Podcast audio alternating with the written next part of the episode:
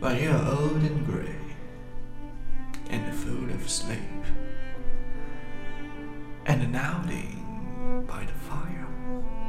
Take down this book and slowly read, and dream of the soft look your eyes at once, and of their shadows deep. How, how many loved moments of glad grace, and loved your beauty with love, false or true?